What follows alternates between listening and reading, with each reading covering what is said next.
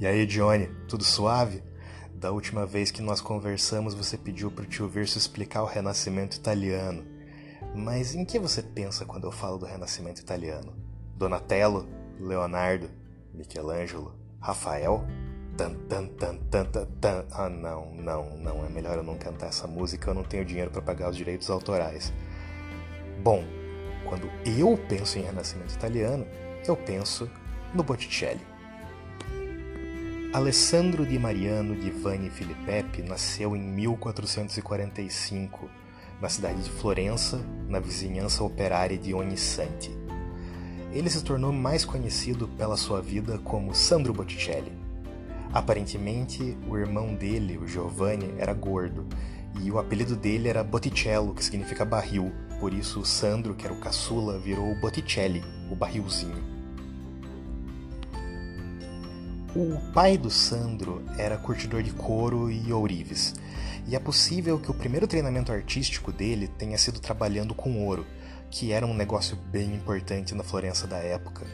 Uma cidade cheia de magnatas querendo ostentar sua riqueza na forma de uns badulaques bem brilhantes. E é possível que ao trabalhar com ouro por algum tempo, o Botticelli tenha desenvolvido aquele estilo preciso de desenho, com um domínio absoluto dos contornos que apareceria mais para frente nas suas pinturas. Para virar artista na Florença do Quattrocento, você começava como aprendiz no ateliê de um cara experiente. Por isso, o barrilzinho entrou no ateliê do Frei Filippo Lippi, que era um cara muito prestigiado no ramo artístico e que era patrocinado por algumas das famílias mais podres de ricas da cidade, como os Médicis. E foi assim que o Sandro conseguiu umas conexões bem importantes. Entre 1470 e 1480, ele trabalhou em Roma. Inclusive, ele chegou a pintar as paredes da Capela Sistina, que tinha acabado de ser construída. Uma curiosidade é que depois de ter sido aprendiz no ateliê do Frei Filippo Lippi, ele acolheu o filho ilegítimo do Frei, o Filipino Lippi, como seu aprendiz. Sim, o Frei teve um filho. Não conta isso para ninguém. Voltando a Florença, ele já era famosaço e começou a produzir pra caramba. Essa foi a sua melhor fase, quando ele combinou o domínio lascado da linha que ele já tinha com influências dos antigos gregos e romanos e um interesse obsessivo por mitologia. No Quattrocento, os artistas já eram bem interessados em incorporar elementos da arte greco-romana nos seus trabalhos, como o no masculino, a preocupação com as proporções, a harmonia da composição e a sensação de profundidade. Mas o Botticelli quis ir além, incorporando também os temas, na forma de narrativas mitológicas. E a sua maior fixação nesse sentido era uma deusa romana, a deusa do amor e da beleza, Vênus. Ela protagoniza, por exemplo, Vênus e Marte, que mostra o triunfo da lindona sobre o seu namorado, o deus da guerra, aquele babaca. Mas as mais famosonas mesmo são o Nascimento da Vênus e a Primavera. A primeira dessas duas foi pintada entre 1480 e 1486. Eu não sei se vocês lembram da narrativa mitológica, mas o Titã do Tempo, um cara chamado Cronos, venceu seu pai Urano, é, cortando o saco dele fora e jogando as bolas dele no, no mar e elas flutuaram e saiu uma espuminha delas que é, tomou conta do mar e dali nasceu a deusa do amor que os gregos chamavam de Afrodite e os romanos chamavam de Vênus. É por isso que na pintura do Botticelli ela surge do meio do oceano. Reparem que ela surfa até a praia numa concha de vieira gigantesca. De um dos lados do painel aparece o Zéfiro, que é o deus do vento, e a Aura, que é a personificação da brisa na mitologia. Do outro lado da composição aparece a Primavera, que é uma das horas. As horas eram as deusas dessas estações e das outras divisões do tempo é, das horas que vem a nossa palavra hora. A hora da primavera segura um panão florido bem grande que vai servir para vestir a Vênus, que evidentemente nasceu pelada. Embora a concha já tivesse aparecido em representações romanas do acontecimento, vale lembrar que na Europa cristã a concha de Vieira tinha virado já um símbolo dos peregrinos em viagem.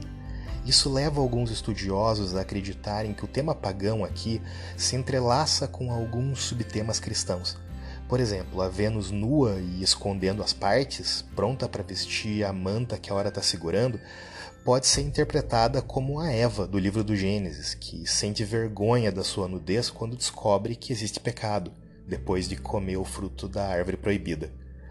A Vênus também pode ser uma alegoria para Santa Mãe Igreja, que é, assim como ela, puro amor pelos seus fiéis.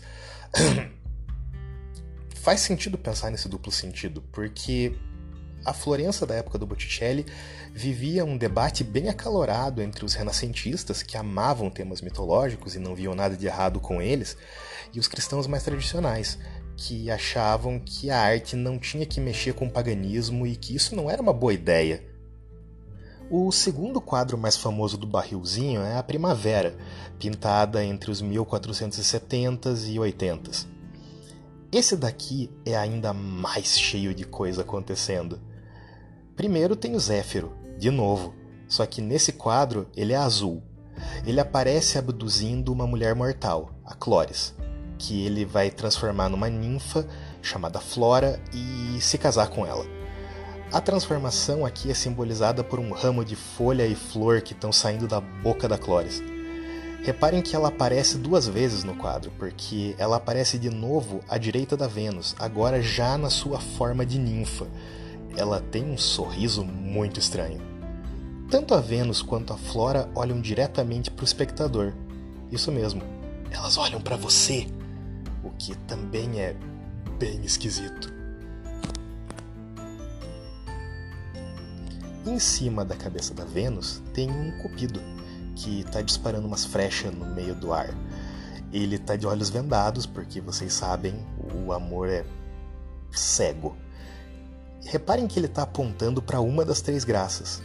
As três graças, Aglaia, Eufrosina e Talha, eram as, digamos, estagiárias da deusa do amor? A graça do meio está olhando diretamente para o deus Mercúrio, está na ponta esquerda do quadro. Ele está olhando para o céu, completamente alheio à cena como um todo. Mas essa fase mitológica do Botticelli não durou para sempre. Como eu disse, a Florença do Quattrocento era um campo de batalha ideológico, e o próprio Sandro parece que se arrependeu a uma certa altura da vida de ter pintado aquela Vênus pelada e aquelas ninfas de roupa transparente. Entre os 1480s e os 90s, as pinturas dele foram ficando mais artificiais, com uns personagens meio duros e umas composições menos criativas. Nessa fase, ele pintava mais cenas religiosas que qualquer outra coisa. Dizem por aí que nessa época ele se tornou seguidor de um padre fanático chamado Girolamo Savonarola, e que isso afetou dramaticamente o seu modo de ver a arte, não só nos temas, mas também na forma. Se você quer ter uma ideia do que eu estou falando, dá uma entradinha no Google e procura aí o Cristo coroado com espinhos. O barrilzinho pintou esse painel por volta de 1500.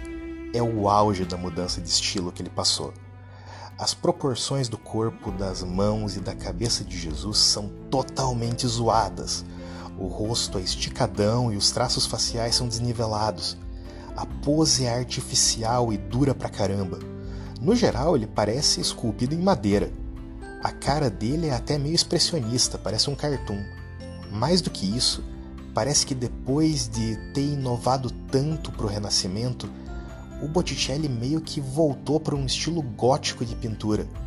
Tema religioso, exagerado, sem nenhuma preocupação em imitar a realidade de uma forma precisa ou produzir uma composição perfeitamente equilibrada.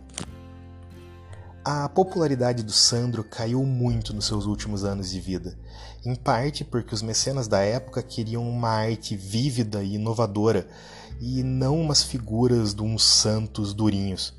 mas também porque outros pintores estavam começando a se destacar e chamar a atenção de todo mundo que se interessava por arte na cena de Florença, tipo Leonardo e o Michelangelo. A obra do Botticelli só voltaria a ser valorizada de novo no século XIX, que foi quando o Renascimento voltou a ser estudado a fundo pelos historiadores da arte e artistas. Mesmo com todos esses perrengues, o Botticelli segue sendo um dos pintores mais influentes de todos os tempos. E é por isso que quem quer entender o Renascimento italiano deveria começar estudando o barrilzinho. Por enquanto é isso, meu caramelo salgado. Não esquece de lavar as mãos, tá bom? Falou, valeu!